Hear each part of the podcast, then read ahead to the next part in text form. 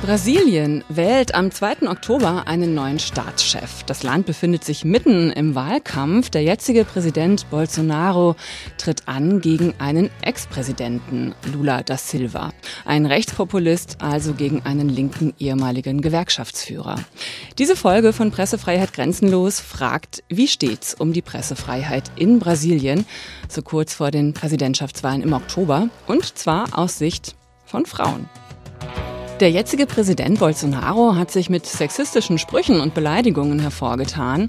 Die Geburt seiner Tochter nach vier Söhnen hatte er als einen Moment der Schwäche bezeichnet. Er ist für frauenfeindliches Auftreten bekannt und macht auch Stimmung gegen Homosexuelle, gegen Indigene und Afro-Brasilianer. Tja, und am liebsten nutzt Bolsonaro dafür die sozialen Medien. Hass- und Desinformationskampagnen sind an der Tagesordnung. Seine Zielscheiben sind dabei ja, oft Medienhäuser, Zeitungen und JournalistInnen.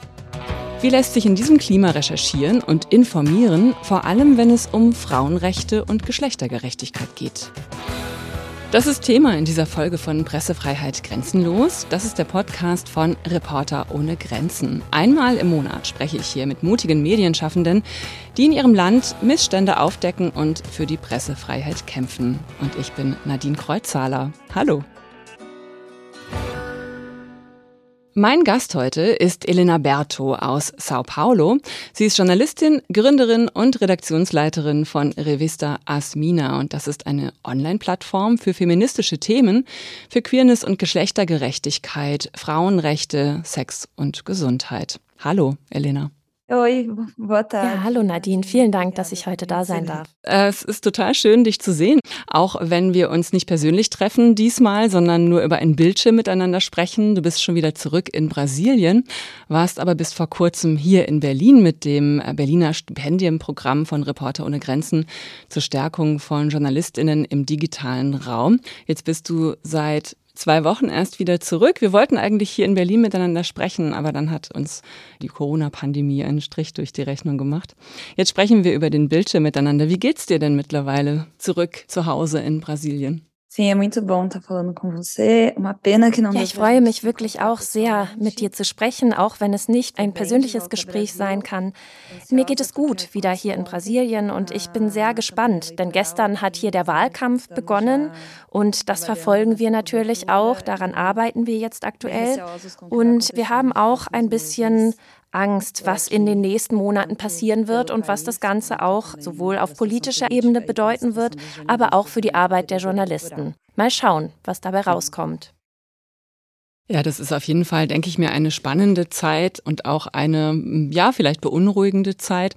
Wie nimmst du denn den Wahlkampf jetzt wahr? Ich meine, er hat gestern erst so richtig begonnen, hast du gesagt, aber wie nimmst du das wahr? Ja, wir können uns schon Erwartungen von dem machen, was während des Wahlkampfes passieren wird. Wir haben oder wir sind in Erwartung von Gewalt. Das hat sich auch schon bei den letzten Wahlen so gezeigt. Bei den letzten Wahlen kam es zu einer Anhäufung von Desinformationskampagnen, vor allem in den sozialen Netzwerken, über WhatsApp, aber auch über Telegram. Und das erwarten wir eben auch dieses Mal. Außerdem kam es zu einer Häufung von Angriffen sowohl gegen Politiker als auch gegen Journalisten. Bei der Revista Asminas haben wir ein Tool, mit dem wir die Gewalt, besonders genderbasierte Gewalt im Internet verfolgen. Und das ist eine Arbeit, die wir machen und über die wir auch veröffentlichen. Das ist eine Arbeit, die uns schwerfällt, das Ganze täglich so zu begleiten. In den letzten Monaten kam es außerdem auch zu körperlicher Gewalt, zu physischer Gewalt, inklusive Morden. Das heißt, wir erleben hier eine Zeit der großen Spannung und auch der großen Spaltung in zwei unterschiedliche Pole aufgrund der Wahl. Du sagst, es fällt euch schwer, da täglich zu berichten und das im Auge zu behalten. Was genau wird euch denn schwer gemacht oder was fällt euch besonders schwer in der täglichen Arbeit? Es stellen sich uns mehrere Schwierigkeiten und ich möchte erst einmal damit anfangen, dass es hier in Brasilien schon alleine sehr schwer ist, Journalist zu sein oder Journalistin. Es hat sich in Brasilien ein sehr kompliziertes Klima entwickelt für die journalistische Arbeit. Wir werden häufig bedroht und angegriffen, meist von Politikern. Und das schafft ein Ambiente der Angst, denn auch die Bevölkerung fühlt sich mittlerweile dazu in der Lage, die Journalisten zu attackieren. Und warum auch nicht, wenn es selbst der Präsident der Republik tut? Das heißt, es ist sehr schwer, sich Respekt zu erkämpfen und zu informieren in einem allgemeinen Ambiente der Desinformation. Außerdem kam es zu unterschiedlichen Eskalationen der Gewalt gegen Journalisten. Hier in Brasilien wurde zuletzt ein Journalist ermordet, Dom Phillips. Wir fragen uns immer wieder, wer wird der Nächste sein? Was erwartet uns noch? Eine Frau zu sein, macht das Ganze natürlich noch schwerer.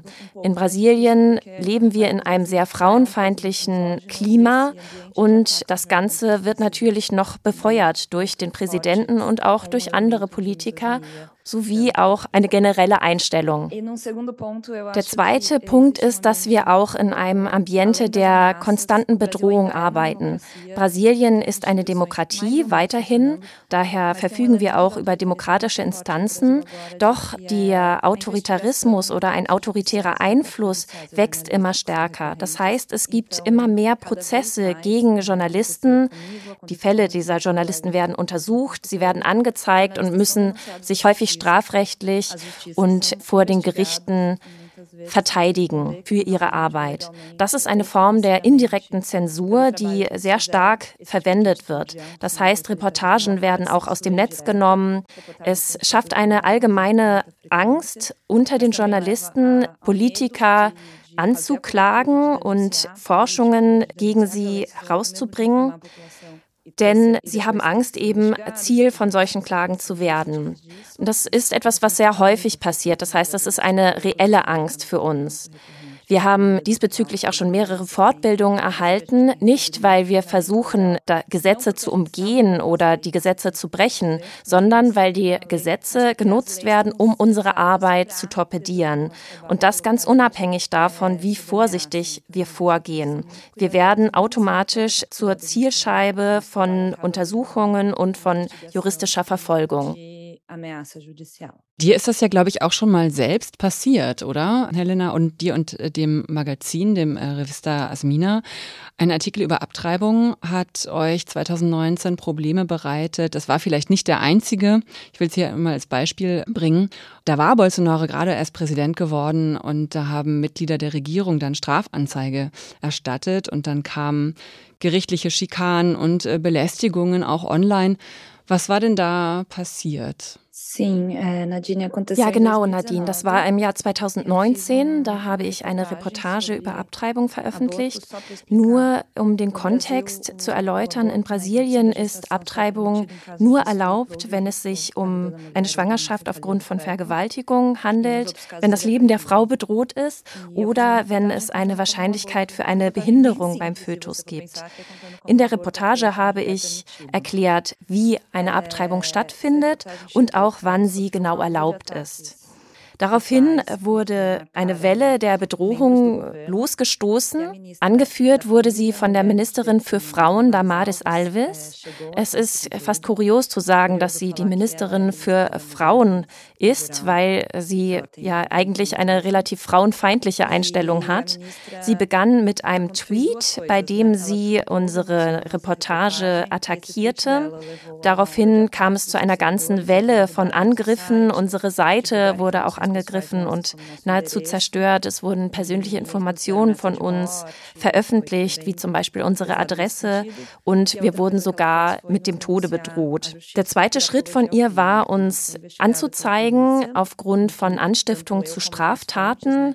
Wir mussten in dem Prozess aussagen, ich und auch meine Quellen und wir waren eben ja sehr aufgeregt, weil wir das Risiko hatten, tatsächlich ins Gefängnis kommen zu müssen. Der Fall wurde jedoch archiviert, weil die Justiz eben sagte, es handelte sich hierbei um reine Informationen, das heißt um die Informationsfreiheit. Darauf folgten allerdings noch drei weitere Anzeigen von anderen Politikern, die ebenfalls archiviert wurden. Aber das zeigt ganz klar, wie diese Welle von Prozessen und von Anzeigen funktioniert. Sie kommen immer wieder auf und man hat eben mehrfach das Risiko, juristisch verfolgt zu werden. Nur nochmal das Verständnis wegen archiviert heißt auf Eis gelegt, nicht weiter verfolgt dann. Ja, archiviert bedeutet in diesem Fall, dass das Gericht beschlossen hat, dass keine Straftat vorlag. Das heißt, es wird auch kein offizielles Urteil geben. Die Polizei hat den Fall untersucht und hat dann diese Informationen eben an die Justiz weitergegeben und so wird der Fall einfach niedergelegt. Trotzdem ist das ja ein wahnsinniger Stress und du hast ja auch gesagt, ihr wurdet sogar bedroht, auch mit dem Tode bedroht. Das muss man ja erstmal aushalten und das behindert einen ja auch einfach in der Arbeit, in der täglichen. Und was hat das denn mit dir auch persönlich gemacht, diese Situation? Ja, solche Situationen bedeuten einen immensen Stress. Je nach Person und Persönlichkeit ist das natürlich auch ein bisschen unterschiedlich. Ich selbst bin aber ein sehr ängstlicher Mensch und das heißt, ich hatte auch unglaubliche Angst. Ich hatte Angst, ins Gefängnis zu müssen. Ich hatte aber danach auch Angst, einer Selbstzensur zu unterfallen. Denn ich glaube, das ist genau das Ziel der Politiker und derjenigen, die dieses Mittel nutzen, dass wir Journalisten unserer Arbeit nicht weiter nachgehen, dass wir uns selbst zensieren. Das heißt, man muss versuchen, nichts zu unterlassen aus Angst. Wir alle bei Revista Asmina hatten also Angst und wir sind uns sehr viel bewusster geworden um die Sicherheit, um diese Thematik. In diesem Kontext war auch das Training, was ich von Reporter ohne Grenzen in Berlin erhalten habe, wirklich sehr nützlich, um unsere Seite zu schützen, aber auch unsere Daten und so weiter. Aber manchmal kann man einfach nicht wissen, woher und aus welcher Richtung Angriffe kommen können. Und zwar zum Beispiel nicht bewusst, dass unsere persönlichen Adressen genutzt und veröffentlicht werden könnten. Zu der Zeit wohnte ich zum Beispiel alleine und ich hatte wirklich große Angst. Ich habe deswegen sogar meine Adresse geändert. Mittlerweile ist es auch so, dass ich meine persönliche Adresse für nichts verwende. Ich kenne aber auch Fälle von anderen Journalisten, die wirklich in diese Angst verfallen sind und jetzt vor allem Angst haben. Also ich kann das gut verstehen, dass man dann in so eine Angst gerät und die auch nicht mehr los wird. Umso beeindruckender, dass ihr weitermacht. Und ich habe heute mal geschaut auf eure Seite, was ihr heute so für Artikel habt auf der Startseite auf Revista Asmina. Und da habe ich zum Beispiel einen Artikel gefunden zu äh, Geschlechteridentität, zu Transelternschaft, auch wieder zu legaler Abtreibung in Brasilien. Und einen Artikel auch darüber, dass eben, du hast es glaube ich vorhin auch schon mal angesprochen, dass eben frauenfeindliche und und rassistische Angriffe auf Journalistinnen in den sozialen Netzwerken auch zunehmen, und zwar durch Politikerinnen und Behörden. Das alles natürlich kein Wunder ist bei dem Präsidenten, der ja auch nicht davor zurückschreckt. Das ist ja jetzt ein paar Jahre her und du hast gerade gesagt, du bist gerade aus Berlin äh, zurückgekommen. Wie gehst du denn jetzt persönlich dann damit um? Wie kriegst du diese Angst in den Griff in deiner täglichen Arbeit? Wir haben einige Änderungen bei Asmina eingeführt. Wir haben natürlich versucht, dafür zu sorgen, dass Angst uns niemals von unserer Arbeit abhält. Wir monitoren auch die Situation der Frauen im Kongress. Außerdem verfolgen wir wir des Weiteren Attacken in den sozialen Netzwerken gegen Journalisten und auch gegen Politikerinnen. Wir verfolgen weiterhin das Thema Abtreibung und sexuelle Rechte in Brasilien. Wir haben aber unsere Sicherheitsprotokolle stark verändert. Das heißt, wir sind in diesem Bezug sehr viel vorsichtiger. Als Journalist zu arbeiten bedeutet aktuell ein sehr großes Risiko. Dem sind wir uns bewusst. Deswegen versuchen wir so korrekt wie möglich zu arbeiten arbeiten, damit wir im Fall von Angriffen so sicher wie möglich sind, dass unsere Arbeit abgesichert ist, dass aber auch unsere Seite und unsere Daten abgesichert sind. Außerdem suchen wir die Hilfe und Unterstützung von Anwälten für den Fall, dass doch etwas passiert. Und wir lassen es nicht zu, dass wir in eine Selbstzensur verfallen. Wir versuchen also die Risiken zu minimieren, damit wir das Schlimmste und die gewaltvollsten Angriffe von uns abwenden können. Wie unabhängig ist denn eigentlich so der Journalismus noch insgesamt in Brasilien? Weil eure Plattform ist ja eine unabhängige, sie finanziert sich, glaube ich, aber auch durch Spenden, also teilweise. Vielleicht erzählst du mal, wie unabhängig ist der Journalismus in Brasilien und was hat dich dazu gebracht, diese Plattform auch zu gründen? Die allgemeine Situation in Brasilien ist so, es gibt durchaus unabhängigen Journalismus, es gibt aber auch Journalismus, der verbandelt ist mit der Regierung zum Beispiel oder auch mit Wirtschaftsakteuren. Es gibt gute alternative Medien mittlerweile online. Es gibt immer mehr unabhängige Medien, die sich zum Beispiel über ihre Leser finanzieren, aber auch über Stiftungen oder internationale Zusammenarbeit. Das ist eine andere Art des Journalismus. In Brasilien ist es historisch so, und ich denke, in vielen anderen Ländern ist es sicherlich ähnlich, dass der Journalismus verbunden war mit der Macht, mit vor allem auch wirtschaftlicher Macht und sehr wenig divers aufgestellt war. Das heißt, meistens waren die Medienschaffenden weiße Männer aus der Mittelschicht, Menschen, die über ein gewisses Kapital verfügen und es gab wenige andere Sichtweisen. Mittlerweile wachsen aber die Medien heran, die auch die Sicht der Menschen aus der Peripherie aufzeigen, die nicht in den Hauptstädten leben, sondern im Inland. Unterschiedliche Menschen, wie zum Beispiel Schwarze, Frauen, Indigene, Queere und so weiter.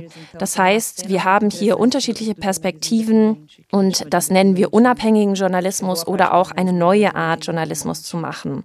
Und Asmina ist genau aus diesem Kontext auch geboren, denn wir waren es leid zu sehen, dass der Journalismus so männlich dominiert ist, dass er die sexistische Sichtweise der Gesellschaft reproduziert, dass auch sexistische Vorurteile darin reproduziert werden und dass die Rolle der Frau als unterlegen dargestellt wurde, dass auch Gewalt gegen Frauen als etwas Natürliches dargestellt wurde und die Frauen für diese Gewalt noch beschuldigt wurden. Das heißt, wir wollten eine andere Arbeit machen. Seitdem hat sich aber auch viel verändert. Mein Eindruck ist, dass das Thema Gender sehr viel weniger gewaltvoll ist, dass sehr viel weniger Stereotypen reproduziert werden. Trotzdem ist es weiterhin so, dass Sexismus und Stereotypen weiterhin vorherrschen und das ist weiterhin ein großes Problem. Gab es denn bei dir eigentlich für dich persönlich einen Auslöser, wo du gemerkt hast, ich will über diese Themen unbedingt berichten und ich finde, es braucht diese Plattform, also für Feminismus, für Gender-Themen, für Sexualität. Gab es da bei dir so einen Punkt, wo du gesagt hast, so es reicht mir jetzt, wir brauchen jetzt Asmina? Es gab keine spezifische Situation, die zu der Gründung von Asmina geführt hat. Es war vielmehr die allgemeine Situation. Es wurde in Brasilien eine Studie durchgeführt, die zum Ergebnis hatte, dass ein großer Teil der Bevölkerung der Meinung war, dass eine Frau, je nachdem, welche Kleidung sie anhatte, es verdiente, vergewaltigt zu werden. Es gab außerdem einen Fall einer Massenvergewaltigung und da ging es in den Medien vor allem darum, welche Kleidung das Opfer anhatte und es wurde darüber berichtet, dass sie betrunken war. Es wurde immer wieder das Wort Mord aus Leidenschaft verwendet und die Anzahl der Feminizide in Brasilien ist besonders hoch. Uns hat gestört, dass eben diese Stereotype reproduziert wurden, dass es immer um Körperlichkeit ging, dass auch gegen Übergewicht gehetzt wurde, dass es ein allgemeines Klima der Homophobie gab. Dieser Kontext hat eben dazu geführt, dass wir es satt hatten und dass wir Asmina gegründet haben. Würdest du sagen, Asmina ist auch eine Art Community? Also wie seid ihr so im Austausch mit euren Leserinnen und Lesern? Was kriegt ihr da auch für Reaktionen, für Feedback? Ja, wir sind im steten Austausch mit unseren Lesern und Leserinnen. Sie beteiligen sich wirklich sehr stark und geben viel Feedback. Sie sind auch häufig sehr kritisch. Das ist wirklich gut. Und das führt dazu, dass wir uns ständig wieder selbst bewerten, dass wir schauen, wie wir uns noch verbessern können, wie wir Themen noch besser abdecken können aber auch sehen, wie sich bestimmte Themen mit der Zeit verändern. Das heißt, wir haben zum Beispiel vor kurzem festgestellt, dass wir sehr viel mehr neutrale Formulierungen suchen sollten. Ich weiß nicht, ob das auf Deutsch auch Sinn macht. Im Portugiesischen ist es ja immer so, dass man ein Femininum und ein Maskulinum hat. Und wir haben festgestellt, dass die neutralen Formulierungen verwendet werden sollten, um auch nicht-binäre Menschen bei uns in den Artikeln mit einzuschließen. So kommen immer wieder Themen aus unserer Gemeinschaft herein und wir debattieren sie dann und internalisieren das, was wir für am wichtigsten halten.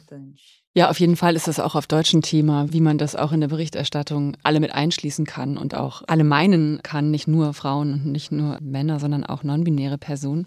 Welche Rolle spielen denn für euch auch als Medium, als Verbreitungsplattform eben die sozialen Medien? Das ist ja in Brasilien ist WhatsApp und sind die sozialen Medien ja eben äh, total wichtig, eben jetzt auch im Wahlkampf. Wie wichtig ist das für euch, auch da präsent zu sein? Ihr habt ja auch einen YouTube-Kanal, ihr macht Podcasts. Die sozialen Medien sind sehr wichtig. Leider ist es ja im Moment so, dass sie die Hauptmedien sind, um Menschen wirklich erreichen zu können. Für uns ist es jedoch ein relativ neues Werkzeug. Wir brauchen leider die sozialen Medien noch sehr, um publik zu machen, über was wir schreiben, um eben diese Informationen an die Menschen zu bringen. Asmina selbst ist ja eine NGO, das heißt, wir sind nicht lukrativ ausgerichtet und alle unsere Artikel sind frei verfügbar. Das heißt, sie dürfen auch republiziert werden.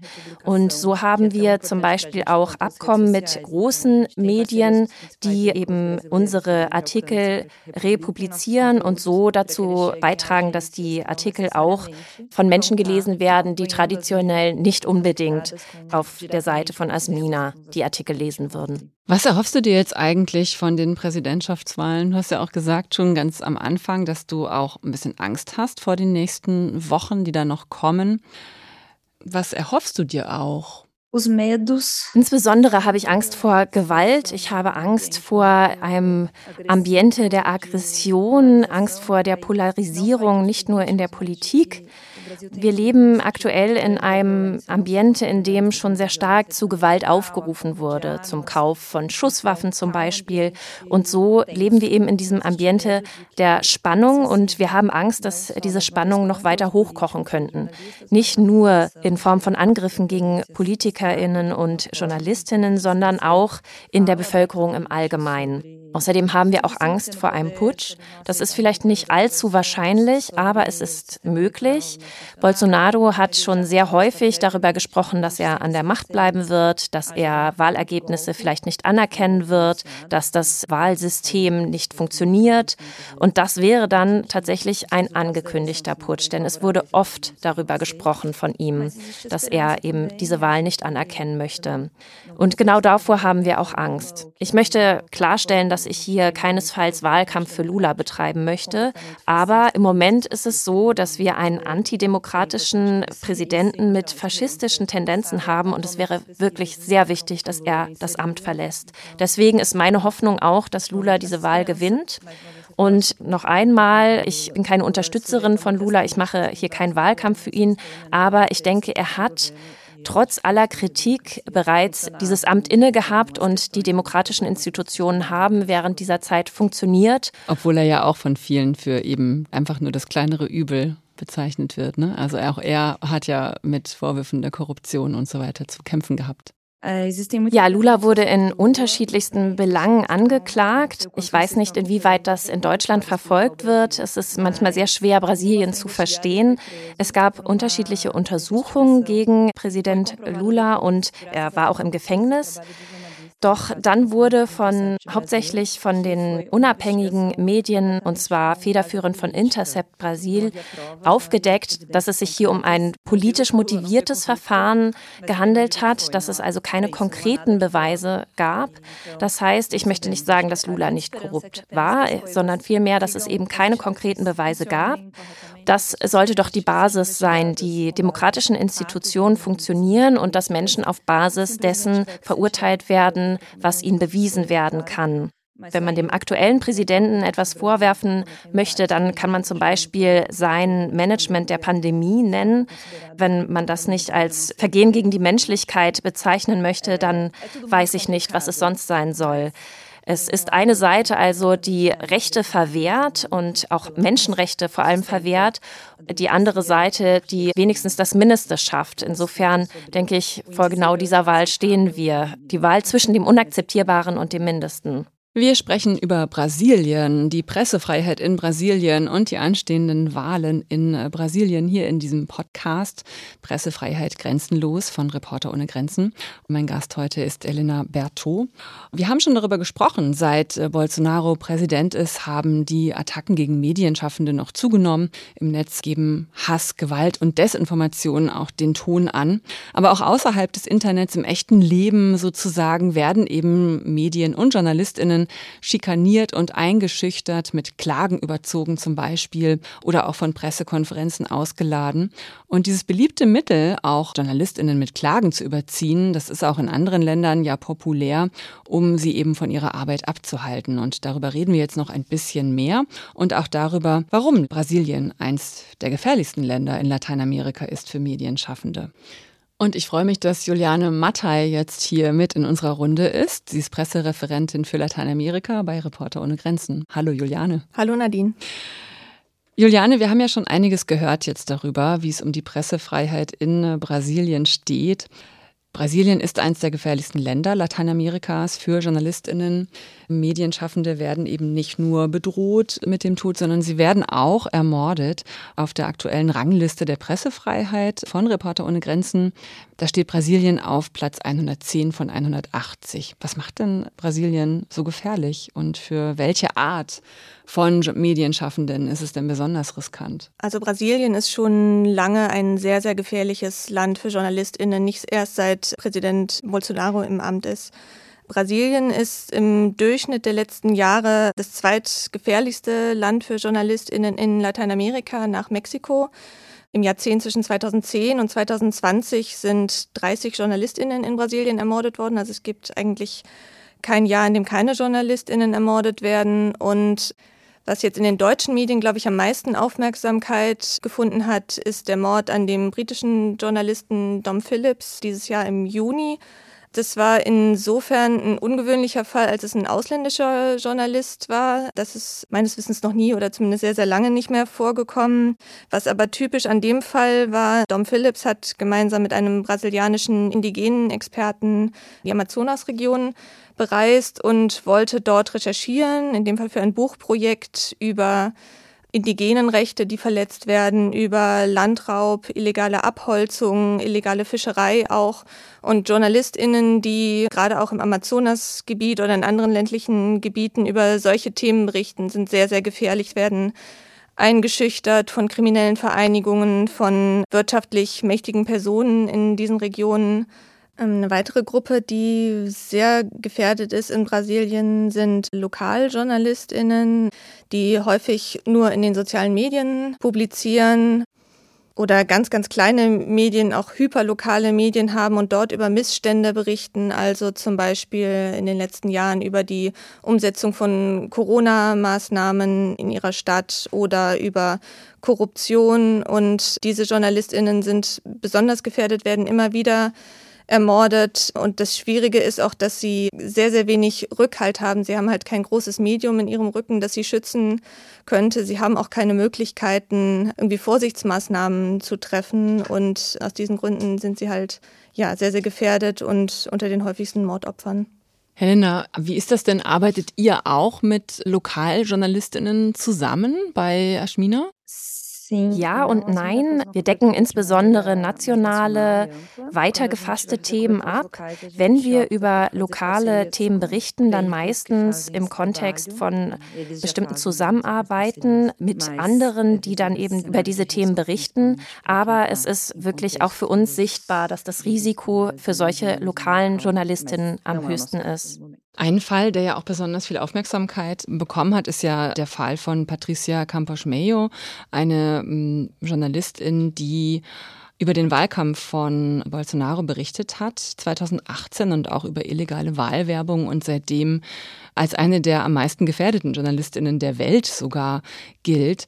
Was kannst du uns über Patricia Campos Mello erzählen und über ihren Fall? Dieser konkrete Fall von Patricia Campos Mello geht zurück auf den Wahlkampf 2018 in der Präsidentschaftswahl.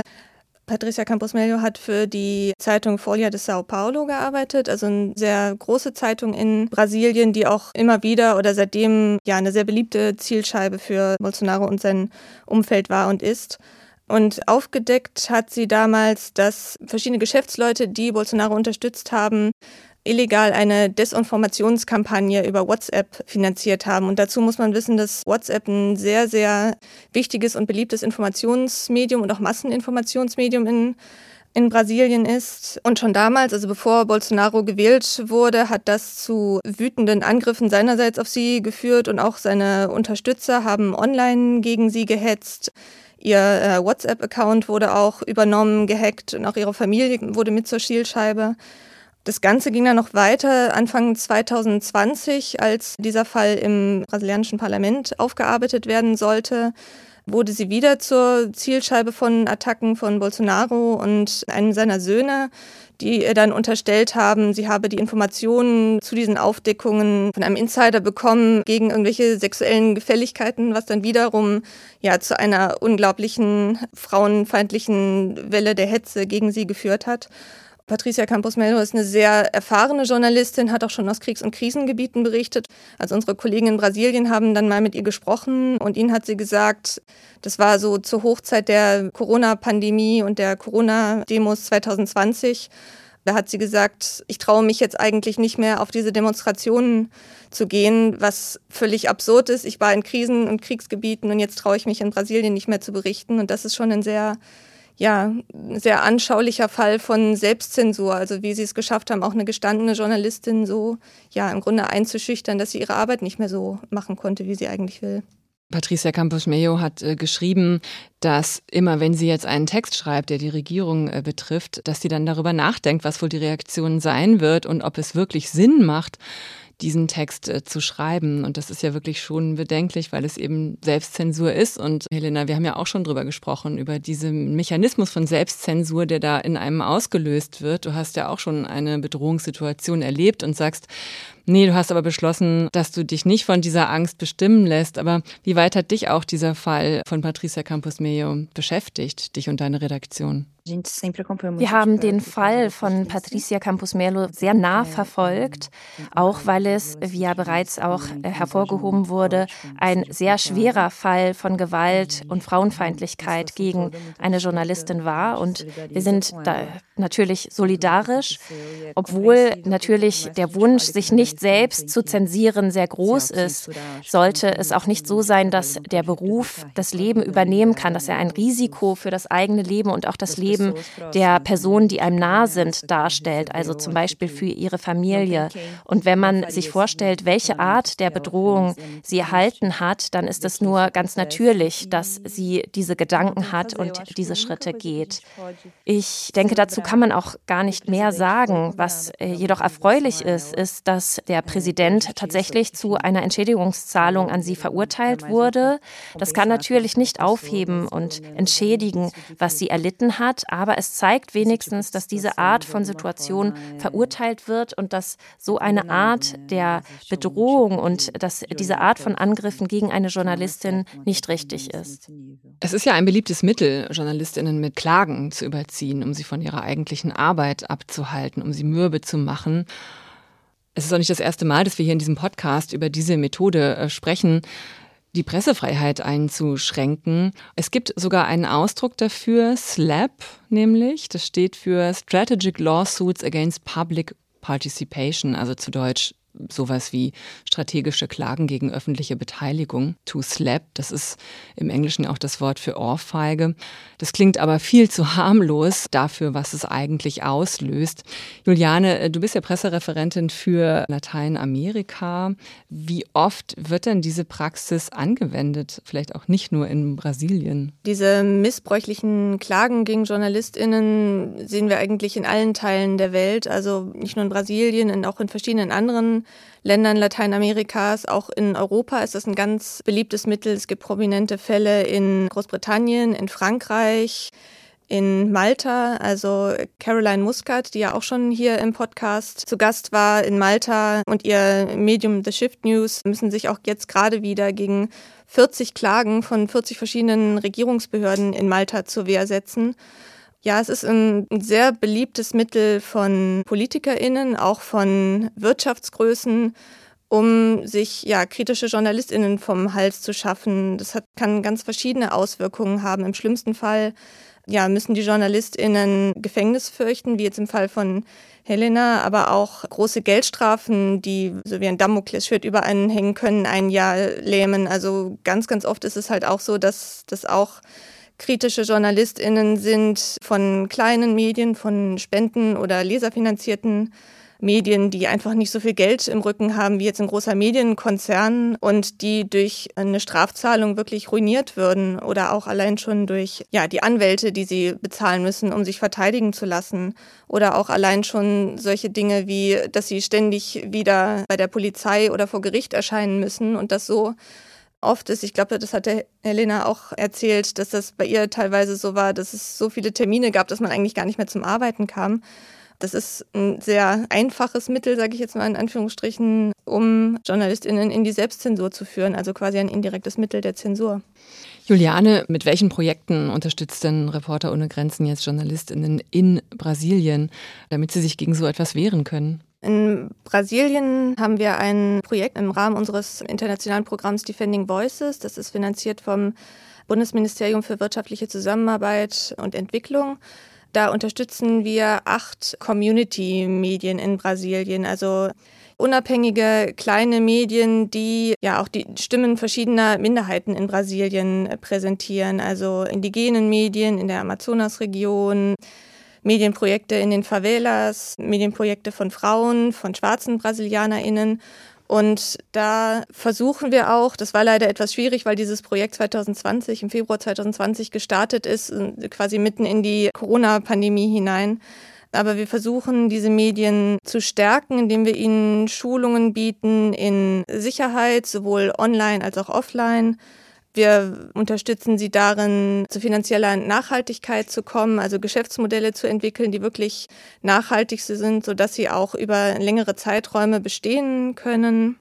Die nächste Stufe in dem Projekt ist, dass VertreterInnen dieser Medien quasi bei anderen teilnehmenden Medien hospitieren können. Also dass zum Beispiel eine Person, die für ein Medium in einer Favela arbeitet, in die Amazonas-Region reist und umgekehrt, um da auch so diese sehr, sehr unterschiedlichen Realitäten, also Brasilien ist ja ein unglaublich riesiges und unglaubliches diverses Land, diese unterschiedlichen Realitäten kennenzulernen und auch die Ähnlichkeiten, aber auch die Unterschiede in den Problemen bei der journalistischen Arbeit kennenzulernen und da auch den Horizont zu weiten, welche Probleme es anderswo geben könnte. Helena, aus deiner Sicht, du bist ja vor Ort und arbeitest in Sao Paulo als Journalistin.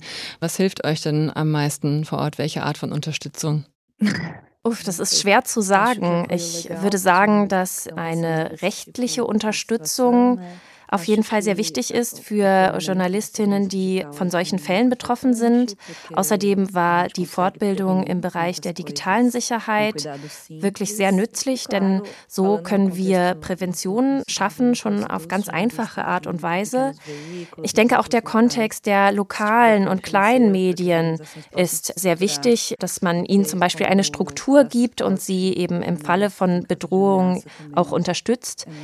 Wir kämpfen also an mehreren Fronten. Ich komme noch mal kurz auf den Wahlkampf zurück und die aktuelle Situation. Helena und auch Juliane, was glaubt ihr denn jeweils aus eurer Sicht? Was wird dann die Wahl am Ende entscheiden? Ja, aus meiner Sicht kann ich das wirklich eigentlich nicht vorhersehen. Brasilien ist ein sehr komplexes Land und es sind so viele Faktoren im Spiel. Da geht es um wirtschaftliche Faktoren, es geht um die soziale Situation, es geht um Politik und auch um Desinformation. Es passiert viel zu viel gleichzeitig. Es wird also nicht ein einziges Element sein, was so einen starken Einfluss auf den Wahlausgang haben wird. Aber ich denke, es ist durchaus die wirtschaftliche Situation, auch die Frage der wirtschaftlichen Ressourcen für die Bevölkerung. Diese ganze Wirtschaftskrise wird einen großen Einfluss haben. Was wir von Reporter ohne Grenzen auf jeden Fall sehr, sehr kritisch sehen, ist die im Grunde allgegenwärtige Desinformation. Also das macht es halt den Brasilianerinnen und Brasilianern sehr, sehr schwierig, wirklich eine gut fundierte Entscheidung zu treffen, was für sie die richtige Wahl ist, was für das Land die richtige Wahl ist. Aber wie Elena schon gesagt hat, also vielleicht überwiegen auch die wirtschaftlichen Faktoren, wenn wirklich ein großer Teil der Bevölkerung sieht, dass es ihnen durch die Wirtschaftskrise schlecht geht, dass sie dann etwas ändern wollen. Es bleibt spannend und wir werden es am 2. Oktober dann wissen, wie die Präsidentschaftswahlen in Brasilien ausgehen.